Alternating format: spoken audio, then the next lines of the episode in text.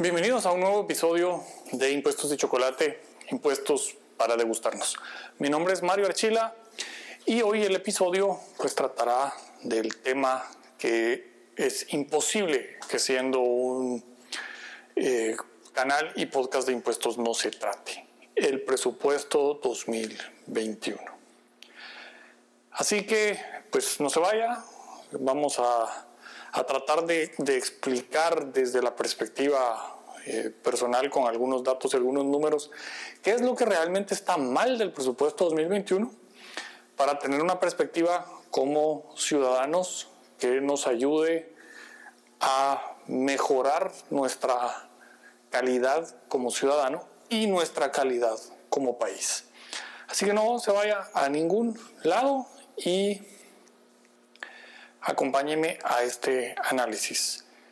Les recuerdo siempre que se suscriban tanto en el podcast como en el canal de YouTube. Si quieren información, más información, material, cursos completos, hay muchísimas horas de seminarios que, que están ya subidos. Puedes seguirme en Patreon, patreon.com, diagonal impuestos y chocolate. Ahí hay mucho de ese de ese material. En Patreon hay una sesión mensual para los que son Patreons en el rango VIP, que es una forma en el que podemos aprender mutuamente sobre este apasionante tema de los impuestos. También pueden seguir en Twitter Mario Eagle, en Facebook Impuestos y Chocolate y en Instagram también como Mario Eagle. También los invito a que se suscriban al blog impuestosdechocolate.com y ahí eh, pues hay artículos desde el año 2000 9 que hay artículos sobre impuestos, hay una, digamos, una reseña de casi todos los artículos del 10-2012 del impuesto de la renta que están ahí subidos. Entonces no se vaya a ningún lado y vamos con el presupuesto 2021 y la indignación que nos debe causar. Para que nos degustemos.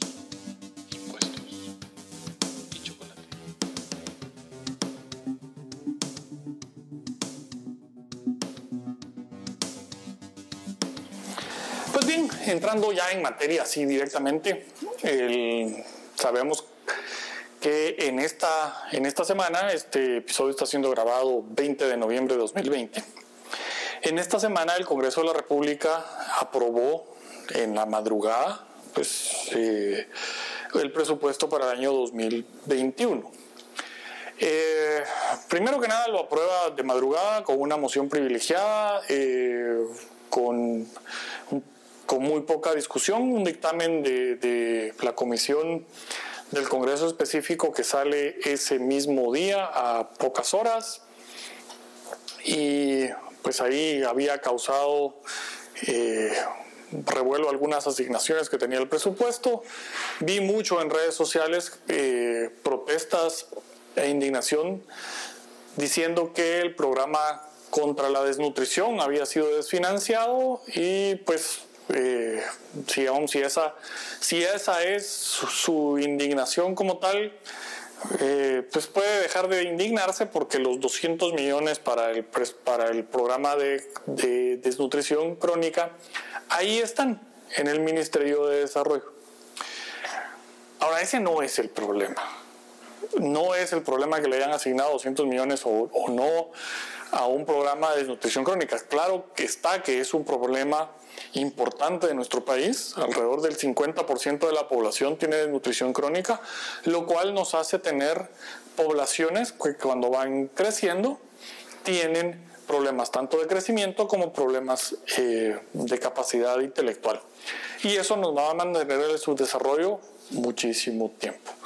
Tampoco podemos entonces pretender que con educación vamos a sacar el país adelante si no tenemos niños con las capacidades de alimentación intelectuales para asimilar la educación que se les está dando. Son los niños con desnutrición crónica, tristemente están condenados a tener problemas de aprendizaje, de comprensión y de desarrollo de su inteligencia. Eh, y sí, son, temas importantísimos, pero la indignación no puede pasar solo por eso. ¿Por qué? Bueno, aquí tengo, algunos, algunos datos como tal. vamos, para el 2018 el presupuesto del gasto público fue alrededor de 81.840 millones de quetzales.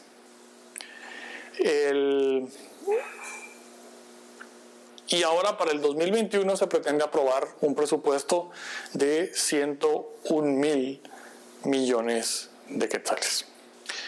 Eh, esto es un crecimiento de alrededor de 20% entre 2018 y 2021. Vamos al lado del crecimiento económico, nuestra economía no creció 20%. Nuestra economía apenas logró crecer alrededor del 3%. Entonces tenemos ese primer, primer punto. El problema de crecimiento del aparato gubernamental está, eh, por decirlo suave, desbordado tenemos adicionalmente a esto, pues, eh, digamos, un, tema bastante, bastante interesante.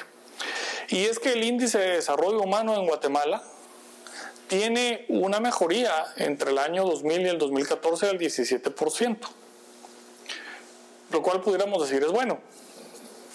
Eh, Sí, la cosa es que de ese 17% entre el año 2000 y el año 2014 de, crecimiento y mejoría en esos índices, entre el año 2000 y 2006 es que se eh, aumenta este índice en 2.3% anual. Mientras que a partir del 2006, entre el 2006 y el 2014, que es lo que encontré que está medido, el crecimiento es solamente de 0.3%. Esto quiere decir que del año 2000 al año 2006 estábamos haciendo mejor las cosas. Y luego se estanca a partir del año 2006 este asunto. Para que recordemos, del año 2000 al año 2006, la presidencia eh, estuvo a cargo de Alfonso Portillo y Oscar Berché. Y probablemente los crecimientos en, los índices se dan por las políticas que se implementan en el gobierno anterior a ellos, eh, porque las, las políticas normalmente dan este tipo de, estadísticas de mejoramiento en el nivel de vida y desarrollo a algunos años después de que se implementan. Entonces, el gobierno anterior al de Alfonso Portillo, el gobierno de Álvaro Arzú, probablemente crea alguna mejora en eh, educación, que es lo que mejor eh, crece. Recordemos que sí hubo eh, en ese gobierno de Álvaro Arzú, sí hubo modificaciones específicas a la forma de educación en Guatemala se conservan y se mantienen de, ellas en el gobierno de Alfonso Portillo y se mantienen y se conservan en el gobierno de Oscar Berger. Entonces, es coherente pensar que lo que se hace eh, a finales de los años 90 tiene esos impactos hasta el año 2006, que es donde se le acaba la gasolina al, asunto. En el año 2008, pues, eh, la presidencia queda en el partido UNE con eh, Colón de presidente, con Álvaro Colón de presidente. Y ahí que empezamos a ver, pues bueno, el presidente Colón recibe, eso es el presupuesto que le aprueba la legislatura anterior, porque el presidente que toma posesión el 14 de enero tiene un, un, proyecto de presupuesto que fue presentado por su antecesor, aprobado por el Congreso, que se lo hereda y recibe 3.629 millones de euros, que es alrededor de 30 y, 36 eh, mil millones de quetzales de gasto público en ese presupuesto. Y durante su gobierno, con su bancada, recordemos que tenía mayoría y ha sido mayoría la bancada de, UNE desde ese momento típicamente, aunque no sea una mayoría eh, plena, es una eh, siempre ha sido una bancada, la bancada mayoritaria. Y entrega, o sea, tiene presupuestos que van creciendo tanto que en el último año en el que el gobierno está en el, a cargo de Álvaro Colón, el gasto público subió 36%. O sea, él tiene un presupuesto un tercio más grande en el último año. Pero le deja heredado, respecto al presupuesto que él recibió, le deja heredado al gobierno de Otto Pérez, le deja heredado un presupuesto de 1.5 veces el presupuesto que él tuvo. Veamos ese, ese salto de uno a, otro gobierno. Durante el, durante el, gobierno de él tuvimos ese crecimiento de 36%, pero el, el presupuesto inicial del año 2012 con el que Otto Pérez empieza a gobernar es una, punto vez, uno, una vez y media más que el de Alfonso Portillo. El, perdón, el, el, de, el de Álvaro Colón. Y entrega el, el presupuesto, eh, digamos, la, el, el, PP propone y recibe y para el año 2015, que es el último año en el que, en el que gobernó eh, Otto Pérez por las razones que ya conocemos todos en el año 2015, pero tenía un presupuesto que era casi el doble del primer año de gobierno de Álvaro Colón. Eh, de ese presupuesto lo termina Alejandro Maldonado en el, 2000, en el 2015 y entrega la presidencia con un presupuesto que ya es el doble eh, que el de Álvaro Colón a el presidente anterior Jimmy Morales. Y Jimmy Morales pues mantiene el, el presupuesto poco más o menos en el mismo rango y es el que lo lleva, como les decía, al 2018 a 81.840 millones de quetzales. Álvaro Coloma empezó con alrededor de 36 mil millones, entonces ese es el crecimiento. Pero regreso al índice de desarrollo humano, desde el año 2006 el índice de desarrollo humano prácticamente no se modifica. Es decir, que el aumento en el gasto público no se refleja en el lado de mejora en nuestra población. Eh, podemos básicamente decir que el presupuesto lo que está haciendo es mantener a la clase parasitaria burocrática. Eh, entonces, ¿qué tenemos ahora? Un presupuesto de 101 mil millones, que es muchísimo más, 20% más que el último presupuesto que eh, tiene aprobado Jimmy Morales, eh, con, el que, con el que gobernó. Una recaudación que para el año 2020, en, en todo lo que nos ha sucedido, pandemias y demás, en el año 2020 está 6.11 abajo, esto a septiembre, y todavía logré obtener información y para octubre está 4.15% eh, abajo de, de, la meta esperada. En 2020 obviamente no vamos a llegar a la meta y mi perspectiva es que 2021 eh, vamos a estar también eh, teniendo los impactos, la baja de ingresos en el 2020 va a repercutir en una baja de ISO para el 2021.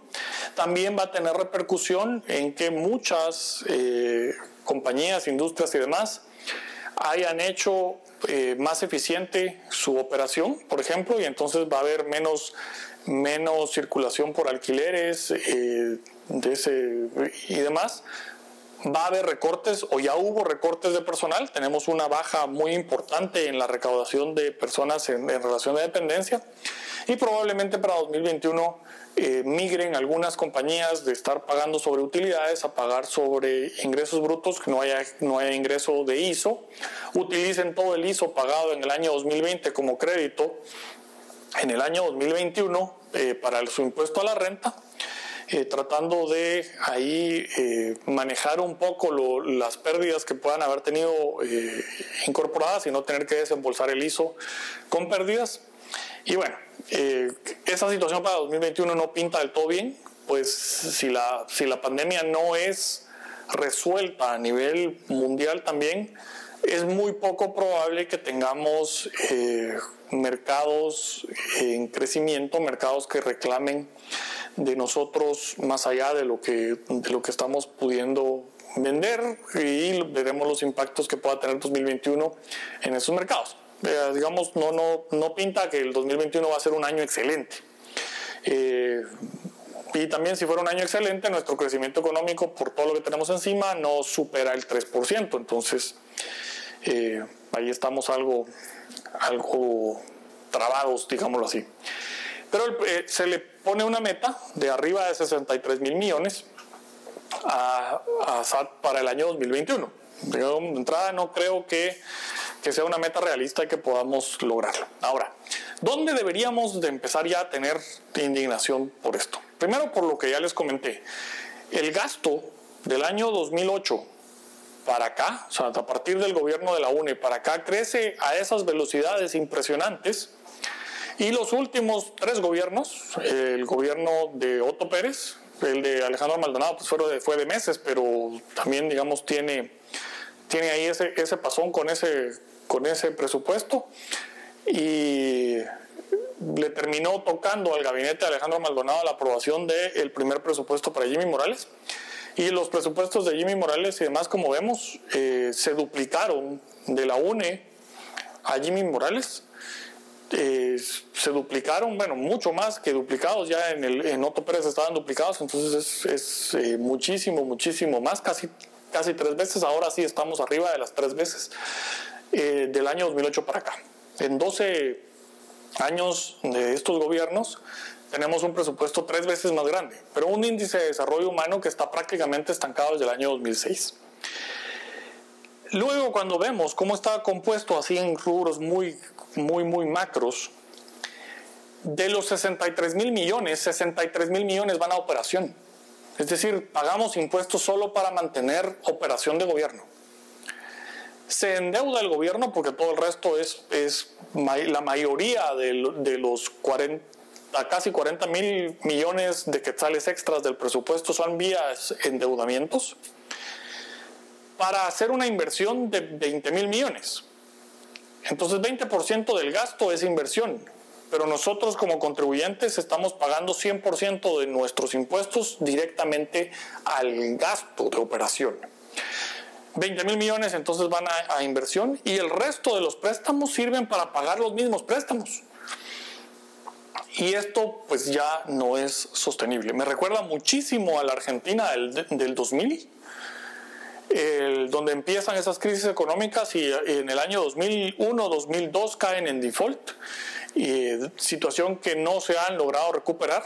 Ya tenemos calificaciones de Fitch eh, poniéndonos un poco ahí el dedo y señalándonos de que no vamos por buen camino. al bajar nuestras calificaciones, nuestra deuda soberana eh, pierde rendimiento, se vuelve más cara. Y al tener deuda soberana más cara, también nuestras tasas de interés locales para hacer negocios pueden sufrir alzas. Eh, entendamos que la mayoría de, la, deuda eh, pues del, sistema como tal depende de estas de estas relaciones a, nivel mundial y nuestro riesgo país pues eh, va a ser importante como tal. Si caemos en un default,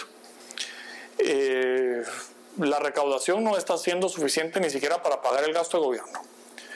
No vimos por ninguna parte una propuesta de rebajar el gasto gubernamental, esa parte burocrática, priorizar gasto, sino que simple y sencillamente eh, estamos pagando aumentos de salarios, incluidos aumentos de salarios en sector salud y en sector educación, que son sectores relativamente eh, importantes dentro de los montos que se gastan, pero no hay mejoras ni de coberturas de educación ni de coberturas médicas.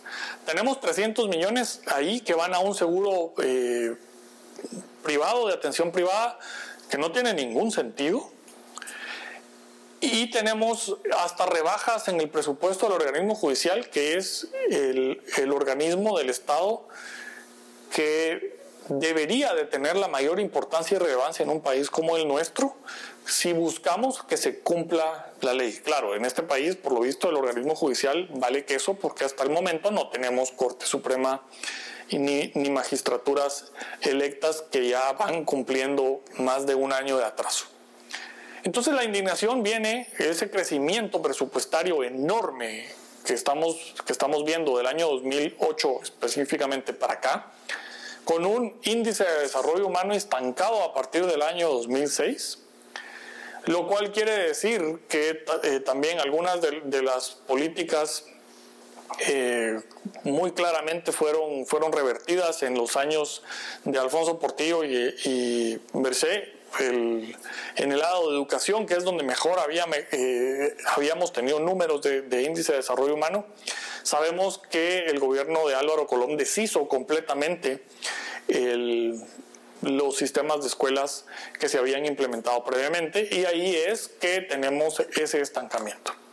Entonces, como ciudadano, le pido a usted, como ciudadano, que verdaderamente se indigne, diga hasta aquí y ya no más, no es posible que estar pagando a una clase burocrática inservible, porque está demostrado que es inservible, y pretendan dentro de un par de años todavía aumentarnos impuestos. Ni siquiera voy a entrar a los planes de fiscalización eh, que tiene la administración tributaria eh, para exigirnos pagar impuestos cuando realmente estamos tirando el dinero a la basura.